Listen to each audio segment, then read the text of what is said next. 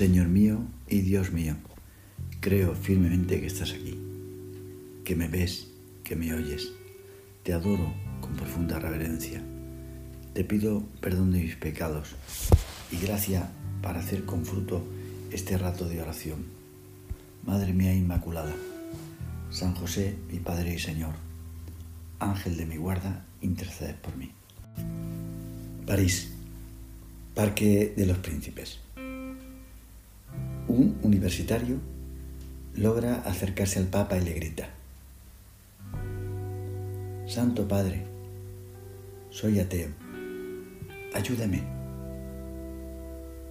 El Papa se le acercó, hablaron a solos unos instantes y de regreso a Roma, Juan Pablo II recordó a ese chico y le dijo a su secretario, don Estanislao, Pienso que quizá podía haberle ayudado mejor.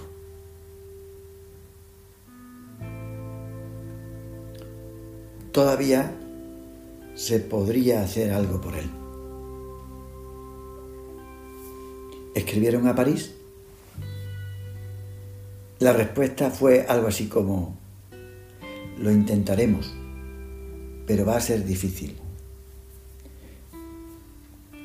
será como encontrar una aguja en un pajar. Sin embargo, al final se localizó al muchacho y le dijeron,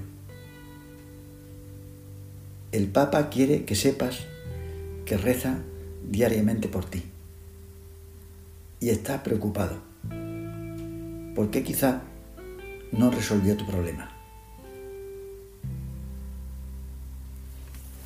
Aquel muchacho explicó que al salir de allí, de la reunión con Juan Pablo II, fue a una librería y compró un Nuevo Testamento, como el mismo Papa le había dicho. Y nada más abrirlo, dice, encontré la respuesta que buscaba. Díganselo al Papa.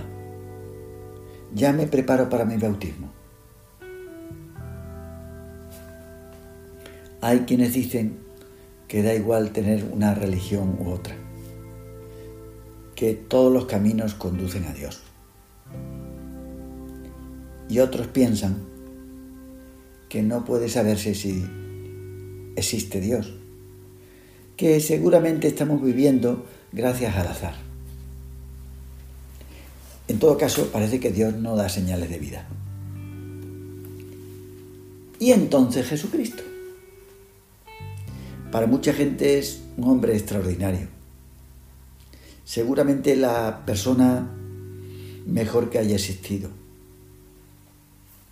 Pero de que sea el mejor hombre de la historia a que sea Dios hay un gran salto. Y sin embargo es una contradicción que el mejor hombre que haya existido muera precisamente por hacerse pasar por Dios. Entonces, o estaba equivocado, era loco, se trataba de un farsante, o es que en realidad era Dios. No fueron los judíos los que condenaron a Jesús de Nazaret a morir crucificado. Fue un hombre que podríamos calificar de imparcial, Poncio Pilato el gobernador romano, que aparece en el credo de los cristianos. Este fue quien juzgó a Jesucristo y lo condenó a muerte. ¿Pero por qué? Pilato no era un monstruo de maldad. Quiso cerciorarse de quién era Jesús y de por qué las autoridades judías querían acabar con él. En medio del interrogatorio,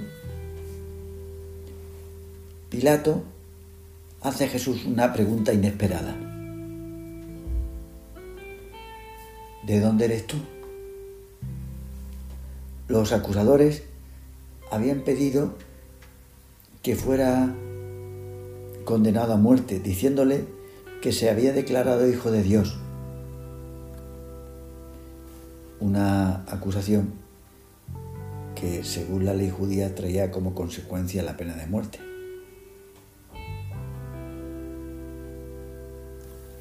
El juez romano, que era un tanto racionalista,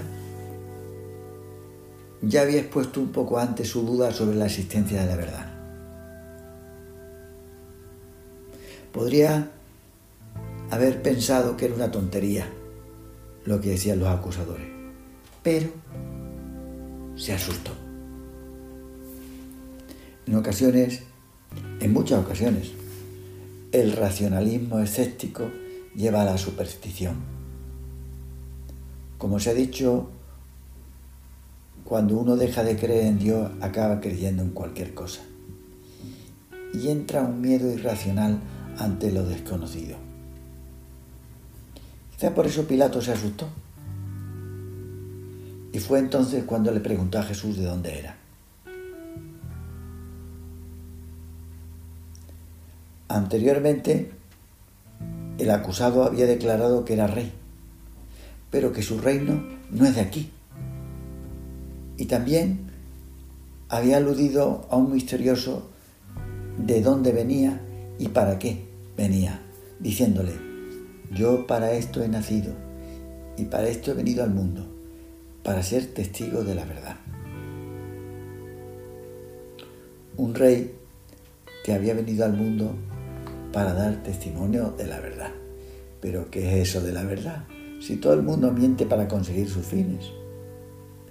Un rey que ha venido al mundo para dar testimonio de la verdad, o es un idealista o es un loco.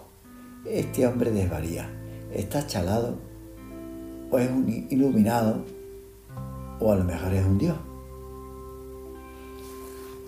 Por eso Pilato no consiguió evitar la misteriosa impresión que la causaba aquel hombre. Era diferente de los otros hombres, que también pretendían restablecer el reino de Israel. Era un, un hombre pacífico y quizás sabio. Todo era tan desconcertante.